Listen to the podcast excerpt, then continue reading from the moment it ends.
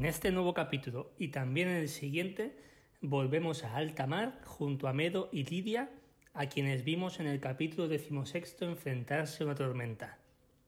En el capítulo duodeciquesimum recuerda cómo se forman los numerales terminados en 8 y 9, ya con el mar en calma es tiempo de hablar de los peligros del mar, película maris. Como puedes comprobar en las primeras líneas, continúan navegando ad fretum siculum, es decir, hacia el estrecho de Sicilia, que separa Sicilia de Italia. Recordarás que para proteger el barco de la tempestad hubo que tirar muchas mercancías por la borda. Por eso ahora todos están alegres, excepto Praeter Mercatoren, cuyus merques ne que se fuit en ave e iecere, como se lee en la línea 4. Sin embargo, Medo tiene la cabeza en otra parte. Él piensa en ese señor al que Lidia invocó y que hizo que la tempestad parase. Y en las líneas 8 y 9 tenemos un ut construido con indicativo para formar una oración de comparativo. Ut tempestas mare tranquillum turbavit, ita verba Lidiae animum medi turbaverunt. Lidia se percata de ello y le pregunta si está enfermo o asustado.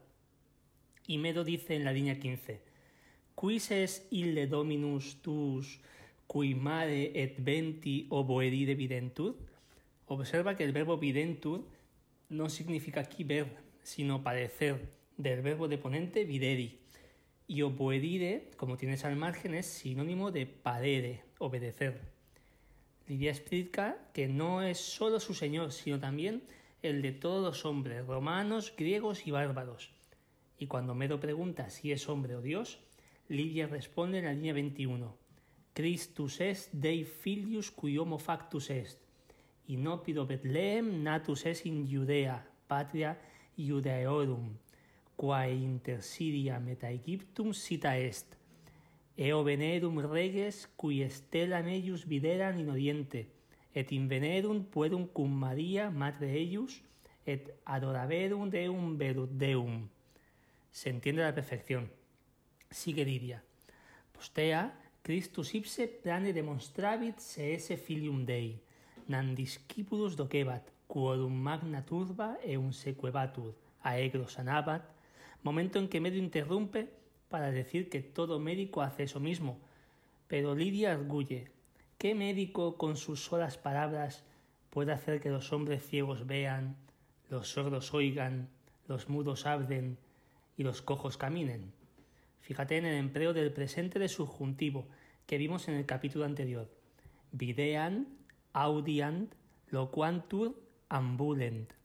Y en el siguiente parlamento de Lidia encontramos el imperfecto de subjuntivo. Leemos a partir de la línea 34.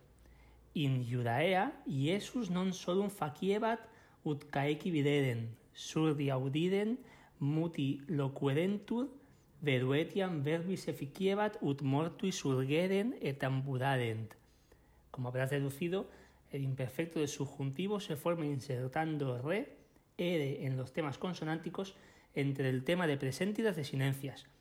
Aquí vemos otro valor de ut, cuando introduce oraciones con subjuntivo, traducido la mayoría de las veces por la conjunción que en español. Por último, explica Lidia, Jesucristo fue asesinado por hombres malos. Cuando Medo sorprendido pregunta quid, non vivit dominus tuus, Lidia responde en la línea 42.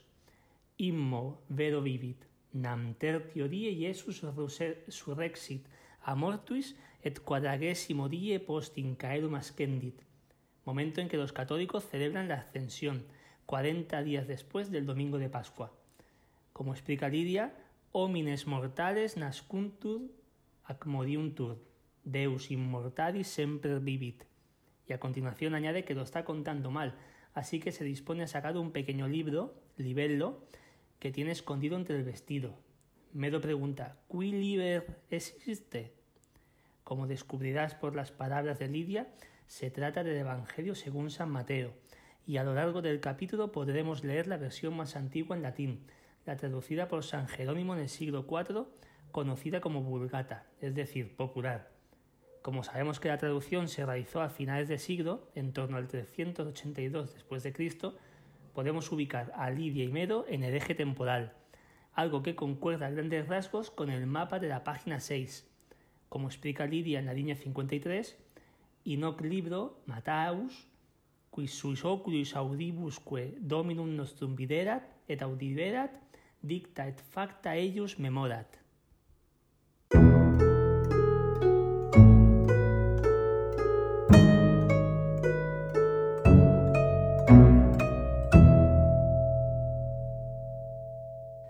Leemos al inicio de la segunda sección que como Medo no aprendió a leer, le pide a Lidia que le lea algo. Y ella le va a leer sobre el hombre cojo a quien Jesús ordenó que se levantara de la cama y se marchara a casa. Medo está intrigado. Fíjate cómo lo expresa. Pruda de ea re audide cupio, en la línea 62. Lidia decide narrarle el episodio de la hija de Jairo, que como ves al margen se encuentra en el capítulo 9, versículos del 18 al 19 y del 23 al 26 del Evangelio según San Mateo.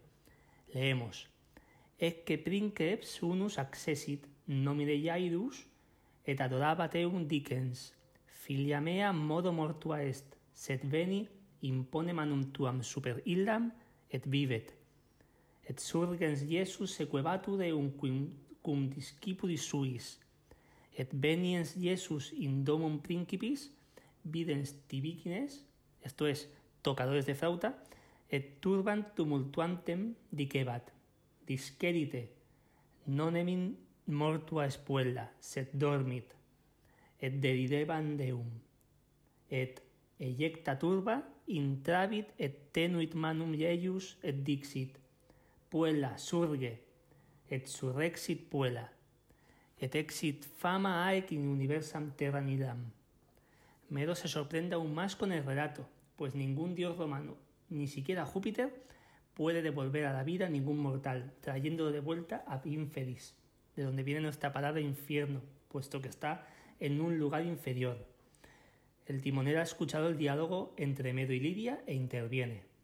Para él leemos en la línea 85 Tanta unius dei potestas non est, nam tres dii Neptunus, Júpiter, Pluto mundum universum ita inter se diviserunt. Cada dios, por así decirlo, se encarga de una parcela del mundo. Júpiter del cielo, Neptuno del mar y Plutón del inframundo. Ubi anima in mortuorum velut umbrae versari dicuntur, donde las almas de los muertos se dice que yerran así como sombras. Medo, lo tenemos en la línea 90, empieza a desconfiar de esos dioses romanos y le pide a Lidia que siga leyendo. Ella continúa con el capítulo 14, versículos del 24 al 33 del Evangelio de Mateo. Es un relato similar al que acaban de vivir ellos. La barca de los apóstoles es azotada por las olas a causa del viento adverso. Por la noche Jesucristo se acerca a los tripulantes caminando sobre el mar. Ellos chillan, es un fantasma. Él les dice que no teman, ego sum. Y Pedro contesta, Domine, si tú es, iubeme a te venides superaquam. Se entiende perfectamente. Jesús lo llama y entonces Pedro, descendiendo de la barca, empieza a temer por el fuerte viento. Pide ayuda, clama a su Señor, y él, extendiendo la mano, lo coge y le dice, Quale dubitasti? Y cuando volvieron a la barca el viento cesó. Lidia termina de leer el último versículo, cuya autem in navicula eram venerum et adoraverum eum dicens, vere filius Deies.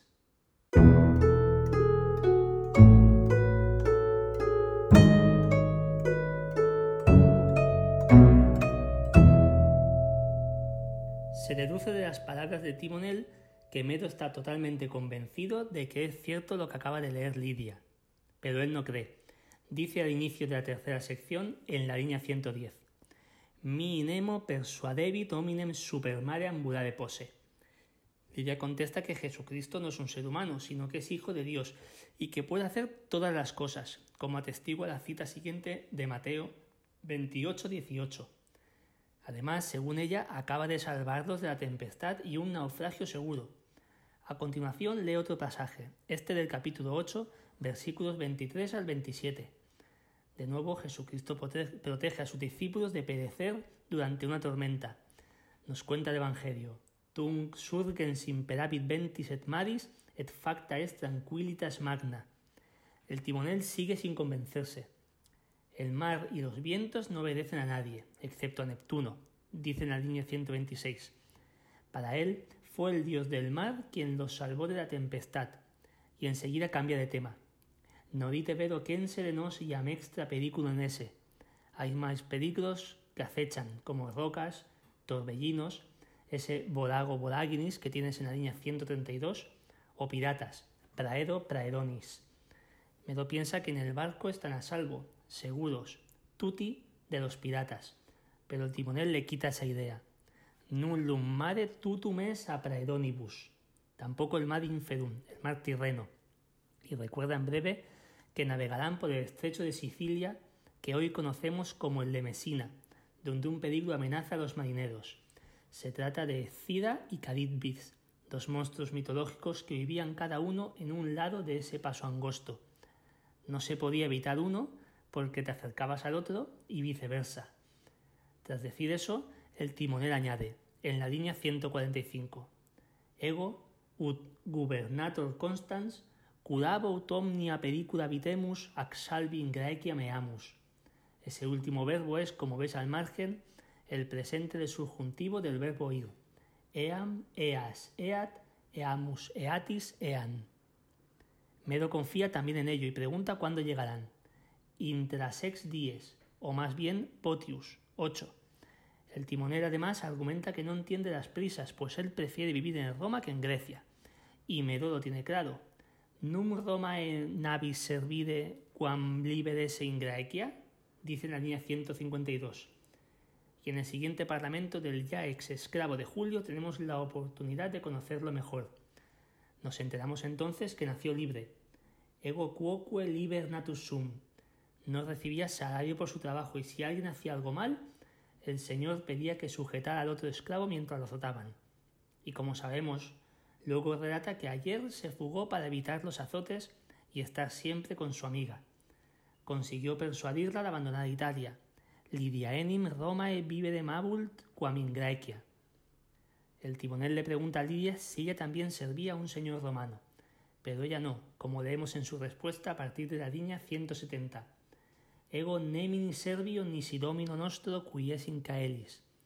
Ella no está contenta de marcharse de Roma, donde dejó a sus amigas, y explica nec promisis sodis medus mi persuasit ut secum venidem setetiam dono pulquérrimo y muestra un anillo de oro con una joya que le compró por casi cien sestercios es, lo recordarás, el anillo que protagonizó el regateo entre Medo y Albino en el capítulo octavo.